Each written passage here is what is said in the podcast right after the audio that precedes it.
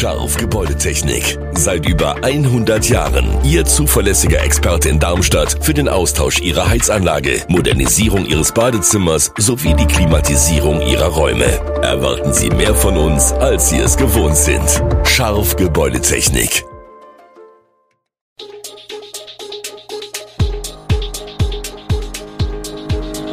Gude, unser morgendliches News Update. Das Wichtigste aus Südhessen für Sie im Überblick. Guten Morgen aus Darmstadt an diesem 24. November.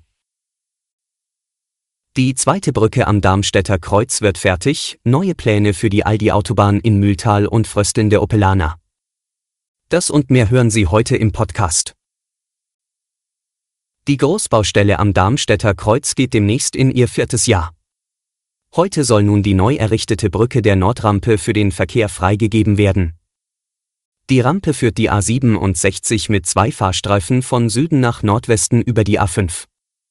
Die frühere Nordrampenbrücke, das älteste Bauwerk am Darmstädter Kreuz, stammte aus dem Jahr 1966. Ihr Zustand galt zuletzt als besonders kritisch. Ursprünglich sollte die Brücke bereits im Frühjahr 2022 fertiggestellt werden, doch wurden zwischenzeitlich die Ablaufpläne für die Großbaustelle verändert. Nun wird heute die Nachfolgebrücke an der Nordrampe als zweite von insgesamt vier neuen Brücken am Darmstädter Kreuz für den Verkehr freigegeben. Seit dem Frühjahr kann die nördliche Teilbrücke bereits befahren werden. Ende nächsten Jahres sollen die Arbeiten am Darmstädter Kreuz abgeschlossen werden. Die Gesamtkosten betragen rund 96 Millionen Euro. Der Bund bezahlt. Seit anderthalb Jahren ist die Verlängerung der alten Dieburger Straße in Trautheim, die sogenannte Aldi-Autobahn, für Autos gesperrt. Jetzt hat die Gemeinde eine Machbarkeitsstudie für einen Ausbau vorgestellt. Der Ausbau der verlängerten alten Dieburger Straße als Fahrradstraße mit Pkw-Verkehr sei laut René Herb vom Büro Dortros in Darmstadt ohne Probleme möglich. Fahrradstraße bedeutet, dass hier der Radverkehr immer Vorrang vor motorisiertem Verkehr hat.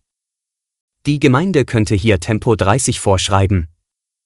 Die Straße könne bei einer Gesamtbreite von 11,65 Meter mit einer Fahrbahnbreite von 4,65 Meter und einem beleuchteten Gehweg von 2,50 Meter Breite ausgebaut werden. Zur Verkehrsberuhigung könnten ein Minikreisel, Aufpflasterungen oder Grünbeete dienen.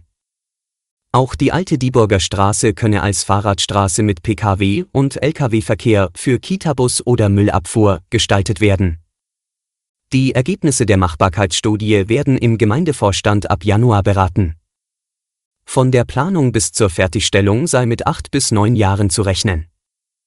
Die Kosten würden sich zwischen sechs und zehn Millionen Euro bewegen. In der Opel-Produktion in Rüsselsheim gibt es Beschwerden über zu niedrige Temperaturen, insbesondere im Gebäude K130, einer großen Logistikhalle. Die Arbeitnehmervertretung drängt auf höhere Heizungseinstellungen und hat die Werksleitung aufgefordert, die Missstände zu beheben.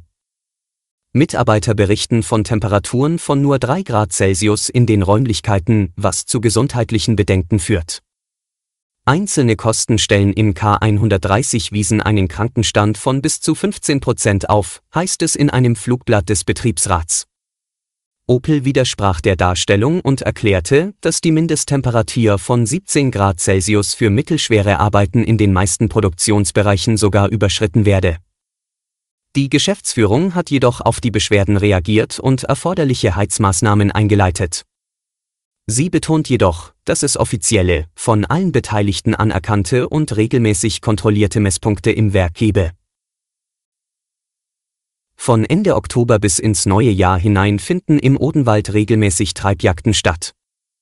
Im Odenwaldkreis müssen schließlich rund 3500 Rehe, zwischen 1700 und 2400 Wildschweine und einige hundert Stück Rotwild erlegt werden.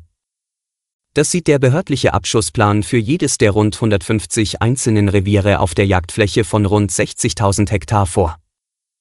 Den Vorteil in der Drückjagd, wie die Jagdmethode auch genannt wird, sehen Jäger darin, dass das Wild nur einmal beunruhigt wird und dann wieder Ruhe herrscht. Darüber hinaus können einzelne Jäger das Pensum nicht bewältigen. Die Treibjagd ist somit sehr effizient. Ohne die Bejagung des Wildes wären größere Schäden vor allem in der Land- und Forstwirtschaft die Folge. Darüber hinaus reduziert konsequente Bejagung die Zahl der Wildunfälle. 550 hat die Polizei Hessen für den Odenwaldkreis im Jahr 2022 registriert, allerdings nur zwei mit Personenschaden. Die Jäger versuchen die Treibjagd mit dem Einsatz von kleinen Hunden möglichst schonend zu gestalten. Die Jäger versuchen, zahlenmäßig den kompletten Nachwuchs der Wildschweine zu schießen, damit die Population nicht anwächst. Die Population würde sich sonst jährlich verdreifachen oder sogar vervierfachen. Durch die Reduktion des Schwarzwildbestandes wird auch die Gefahr eines Ausbruchs der afrikanischen Schweinepest verringert, die in Ostdeutschland schon große Schäden verursacht hat. Die Auseinandersetzung mit Naturschützern hält sich laut Odenwälder Jägerschaft sehr in Grenzen. Der Geschäftsführer des NABU Hessen sowie der Sprecher des Bund Odenwald betonen, dass es momentan keine Alternative zur Treibjagd gibt. Auf dem Friedhof in Pfungstadt herrscht seit über einem Jahr Vandalismus. Gräber werden verwüstet, Lampen gestohlen, Gestecke umgeworfen. Dies hat die Stadt zu einer öffentlichen Bekanntmachung veranlasst. Bürgermeister Patrick Koch, SPD, berichtet, dass vor allem bestimmte Familien immer wieder betroffen sind und er die Verzweiflung der Betroffenen nachvollziehen kann. Diese haben sich mit der Bitte an Koch gewandt, endlich etwas gegen die Täter zu unternehmen.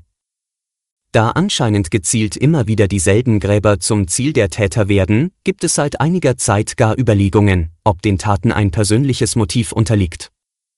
Das habe laut Koch dazu geführt, dass es in der Stadt zu gegenseitigen Verdächtigungen gekommen sei. Diese führten aber immer wieder ins Leere, auch weil es keine Zeugen für die Taten gebe. Die Stadt hat nach Lösungen gesucht, aber ein Überwachungsdienst wäre zu teuer und das nächtliche Abschließen des Friedhofs nicht machbar. Videoüberwachung ist aus Datenschutzgründen problematisch und könnte Täter lediglich an einen anderen Ort verdrängen. Alle Infos zu diesen Themen und noch viel mehr finden Sie stets aktuell auf www.echo-online.de. Gute Südhessen ist eine Produktion der VAM von Allgemeiner Zeitung, Wiesbadener Kurier, Echo Online und Mittelhessen.de. Redaktion und Produktion die NewsmanagerInnen der VAM. Ihr erreicht uns per Mail an audio.vam.de.